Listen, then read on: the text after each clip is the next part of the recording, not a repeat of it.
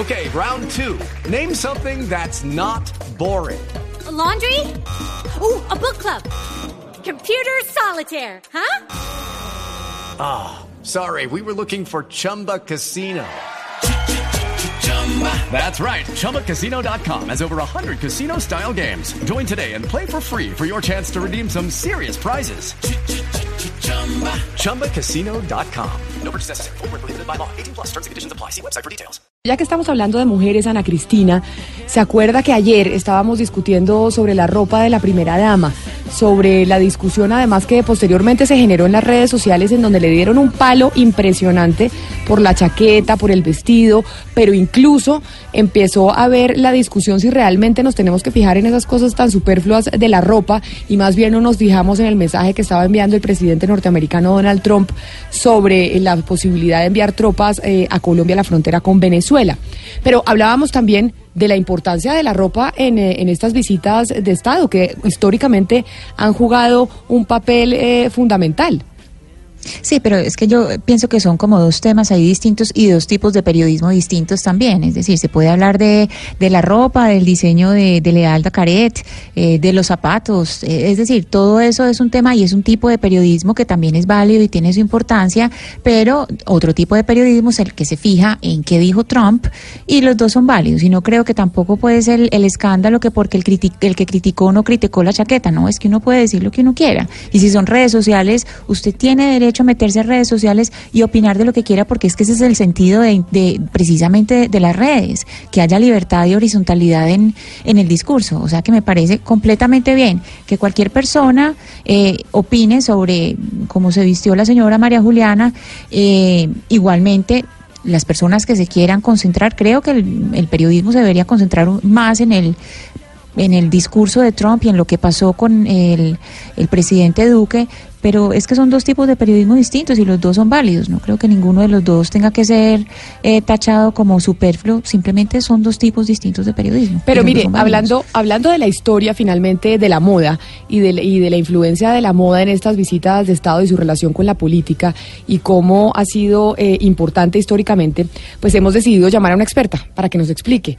Estamos en comunicación con Yamila Pique, Pica. ¿Quién es Yamila Pica? Ella es asesora de imagen experta en moda y marketing político.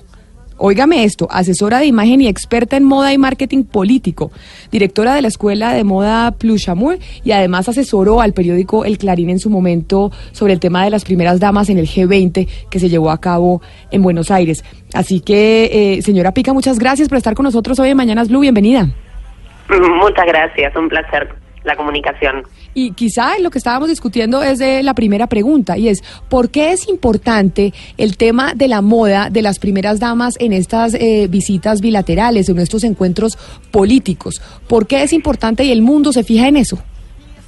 A ver, es lo que es el rol de una primera dama es sumamente importante porque en realidad es como el mensaje, es como una bajada de línea eh, subliminar, ¿no? Que, que hace lo que es una primera dama, lo que es la impronta y la imagen presidencial.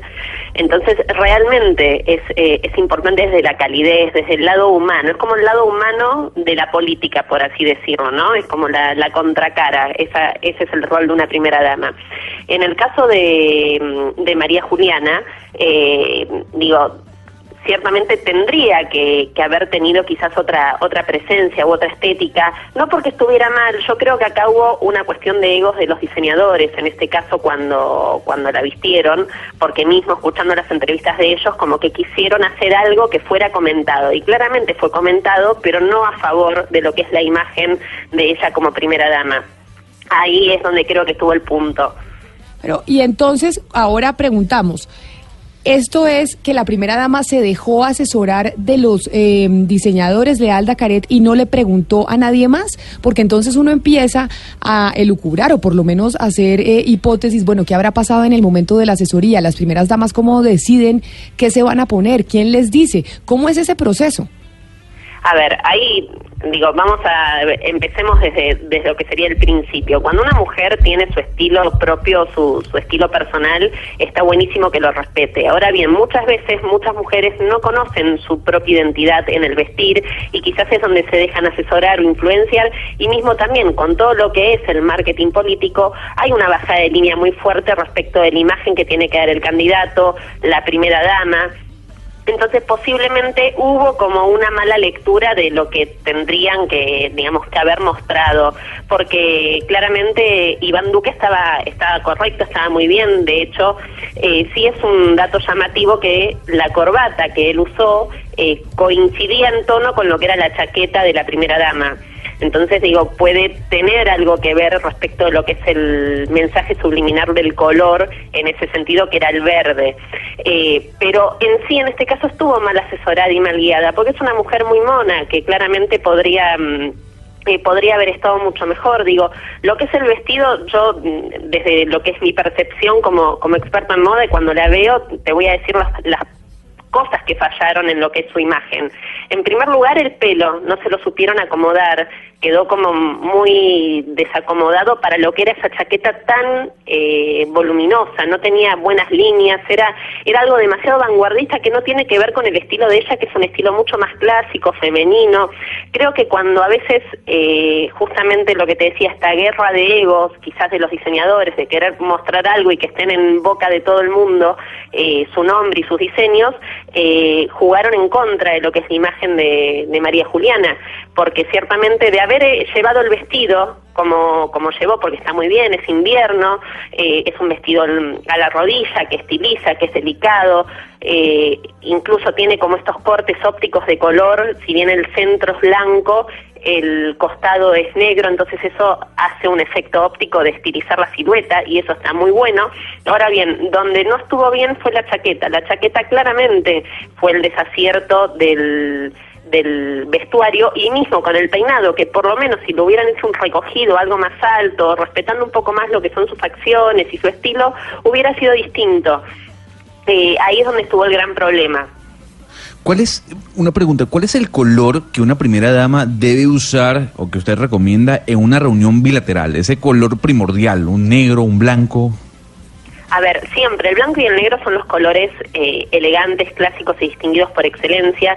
Ciertamente lo que se debería de tener en cuenta para una reunión bilateral, como decía, ¿no? que tenemos una segunda baja de línea a través de lo que es la imagen de la primera dama, en primer lugar quizás un guiño político para el partido de Donald Trump, usar algo rojo, podría ser algún accesorio rojo o algo que destaque desde ese lugar. O mismo también teniendo en cuenta cuáles eran los temas de esa reunión bilateral, que en este caso los temas a tratar tenían que ver con la crisis fronteriza de Venezuela y por otro lado también todo lo que era el tema de cultivos ilegales. Entonces, podríamos llevar, digamos, lo que es el color para hacia lo que sería un mensaje comunicacional referido a esos temas, que el blanco es un color que transmite pureza, que transmite transparencia, el negro, sin embargo, lo acomoda y le da como una cierta estructura o rigidez, entonces digo, es un... Eh, y el verde, por otro lado, no tiene mucho que ver con lo que se habló, porque el verde es un, tiene que ver con lo que es la serenidad o, la tranquilidad. Si bien podría ser, digamos, como eh, analizándolo más en profundidad, como llevar, no sé, tranquilidad a lo que sería mm, por, el, por el tema de, de las... de de las milicias y demás, pero digo, no tiene tanto que ver el verde en lo que es el mensaje. Yo creo que hubiera estado bueno algún guiño con algún color del partido justamente de Donald Trump. Eh, eso justamente quiero preguntarle, Yamila. Usted dice que el vestuario en parte lo que hace es transmitir un mensaje. ¿Cuál cree eh, que fue la impresión o, el mensaje o la imagen que quedó en Donald Trump y, y su esposa Melania después de ver la chaqueta de la primera dama de Colombia? A ver, claramente el mensaje la imagen de por sí siempre es nuestra carta de presentación, transmite una primera impresión y, tiene, digamos, valida mucho lo que es nuestro, nuestro mensaje de comunicación. De hecho, cuando uno comunica algo, el 60 o 70% del mensaje es no verbal, ¿sí? solamente un 30% es verbal. Entonces digo, fíjense qué fuerte que es la imagen en sí. Pero más allá de eso, digo, María Juliana tiene una trayectoria eh, muy importante respecto de lo que de lo que realiza, de lo que se hace y, las palabras de Trump fueron muy alentadoras y, y, la agasajó muchísimo, que no ha sucedido con otras primeras damas respecto de, lo, de los comentarios tan amables que tuvo con ella. Eh, pero bueno, digo, acá hay un conocimiento entre ellos y claramente hay como un aprecio que va más allá de lo que es el vestuario, eh, en este caso puntual, pero digo, para alguien que la ve por primera vez, ciertamente la chaqueta no la favoreció, no la, no la ayudó y sería conveniente porque acá justamente es donde no estuvo esa, ese mensaje eh, homogeneizado o esta bajada de línea más equilibrada o pulida. Digo, estuvo el tema de los diseñadores que quisieron hacer lo que ellos quisieron, pero no respetaron la impronta de la primera dama y lo que era el mensaje que ella debe, debería de haber transmitido. Mismo también ella estuvo hablando de todo lo que fue el tema lactancia con Melania Trump y un montón de cuestiones que tienen que ver más con la mujer. Eh, mm, creo que ahí estuvo el punto. No, no hubo alguien que coordinara o que estuviera realmente buscando que este vestuario tuviera que ver con lo que la primera dama quería comunicar en su mensaje, hilándolo a nivel marketing con lo que era el vestuario. Eh, señora Pica, yo le quisiera preguntar un poquito por la historia del vestuario eh, dentro de la política y mirar que hay ciertos íconos. Ayer precisamente aquí en el programa hablábamos de algunos íconos como Jacqueline Kennedy en Latinoamérica, uno podría decir, digamos, eh, Eva Perón. ¿Quiénes podríamos, digamos, mostrar o, recordar como, como íconos de moda y política en Latinoamérica?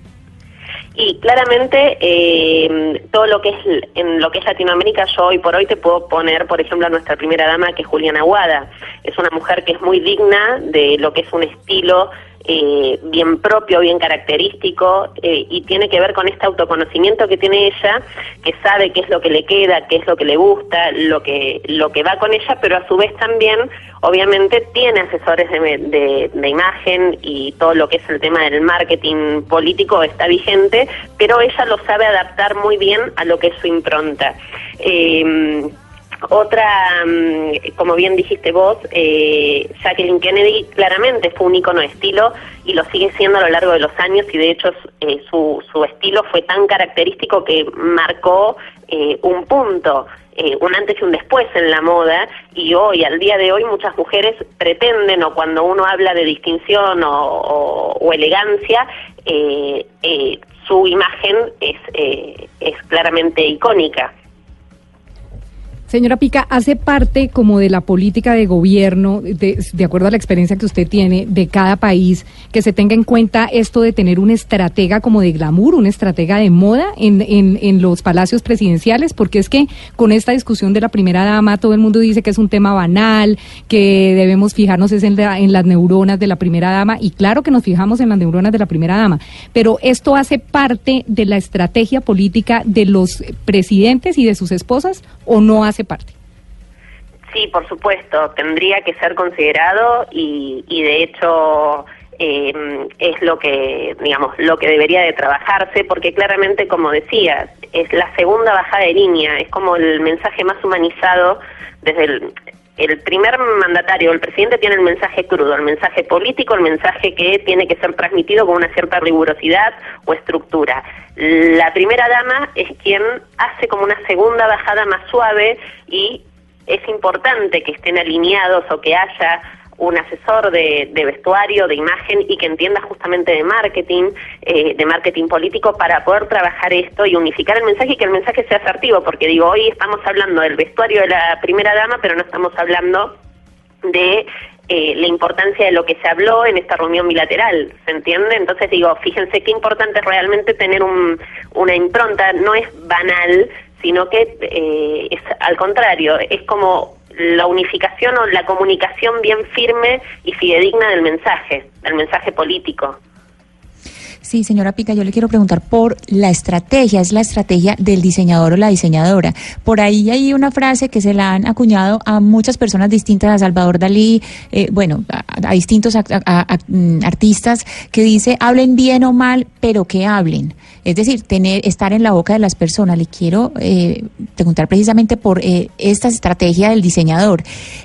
uno diría, no, pues le fue, digamos, mal para un diseñador, para un asesor de moda, el éxito, eh, uno diría, siempre es que hable bien. Que se hable mal también puede eh, ser un éxito porque queda en boca de la gente o el éxito es eh, que quede en silencio. Es decir, si una primera dama o un mandatario salen bien vestidos y nadie dice nada es porque es un signo de éxito. A ver, depende de qué lugar estés. Es un signo de éxito si vos estás desde el lugar, digamos, del gabinete y, y todo lo que fue el mensaje y su imagen política eh, fue, fue positiva y nadie habló mal de cómo estaban vestidos. Ahora bien, desde el punto de vista del diseñador, claramente esto es positivo y ahí es donde yo iba al principio, que esto es más una cuestión de egos de los diseñadores que la vistieron como ellos querían vestirla para que se estuviera hablando eh, justamente de lo que fue su diseño, para mal o para bien, pero ellos están en boca de todos, que es lo que está sucediendo, porque claramente a partir de, de este momento eh, tienen una popularidad que antes no, no lo hubieran tenido o no lo hubieran alcanzado tan fácilmente, eh, para bien o para mal, porque digo, mm, tendrá sus, las personas que están a favor de cómo estuvo vestida, las personas que estuvieron en contra, eh, que serán más los que estuvieron en contra, pero digo, más allá de eso, es marketing, también es publicidad para ellos si les sirve. Entonces acá justamente no estuvo la bajada de línea del, eh, del Poder Ejecutivo o del asesor de, de, imagen y de marketing para poder unificar lo que era el vestuario de la primera dama y hacer ciertos permitidos y ciertas cosas que no iban. Si lo hubiéramos visto con el vestido, no hubiéramos estado hablando de ella de la manera en la que se está hablando ahora por el tema del, de la chaqueta que fue tan inadecuada y tan tan extraña realmente, ¿no? Era un diseño muy vanguardista y que justamente la vanguardia en la moda lo que provoca es esto, la conversación o el, o el estar hablando todo el tiempo de algo y que eh, les dan una le damos un cierto crédito, una cierta fama a los diseñadores por este tipo de diseños. Pues es Yamila Pica, asesora de imagen y experta en moda y marketing político, que nos está hablando del tema del que estamos discutiendo desde ayer, pues la ropa de la primera dama y por qué en medio de ese debate de si es un tema superfluo o no y de si es porque es mujer o es hombre, pues que este es un tema igual que se toma y que se discute con todas las primeras damas del mundo. Así que señora Pica, muchas gracias por haber estado con nosotros aquí en Mañanas Blue. Por favor,